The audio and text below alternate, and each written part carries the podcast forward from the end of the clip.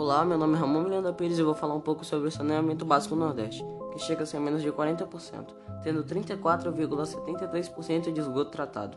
É a segunda região com o pior índice, segundo dados divulgados pelo Instituto Trata Brasil e referências ao ano de 2017. A situação mais crítica está no Piauí, 10,24%, e no Maranhão, 11,56%, onde apenas uma em cada 10 residências estão ligadas à rede de coleta de esgoto. Segundo especialistas, a falta de investimento em saneamento básico ainda é o pior e principal problema de ser efetuado. É, tendo dados saneamento, Piauí 10,24%, Maranhão 11,56%, Ceará 23,77%, Rio Grande do Norte 23,77%, Paraíba 35,77%, Pernambuco 27,73%, Alagoas 16,85%, Sergipe 22,90%, Bahia 37,56%. Meu nome é Arthur Emanuel, vou falar sobre o abastecimento de água no Nordeste.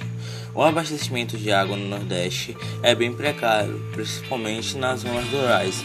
Isso se dá porque os governantes eles falam que vão resolver isso e nunca resolve. É sempre um papo furado, é, bem dizendo. É, ele, nas eleições dele eles falam que vão resolver os problemas, só que na verdade não dá nada.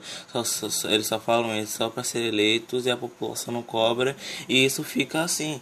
Aí isso se torna um problema crônico e as pessoas começam a achar isso normal, como se não tivesse diferença nenhuma. É, e as possíveis soluções são é, um abastecimento de água, os caminhões pipas, bem dizendo também. E, um, e, uma das soluções são os caminhões pipa, que são caminhões que, que carregam água potável para as pessoas. E outra solução também é o sistema de dessalinização da água, que é um sistema que pega a água de uma água salgada e transforma em água potável, água doce.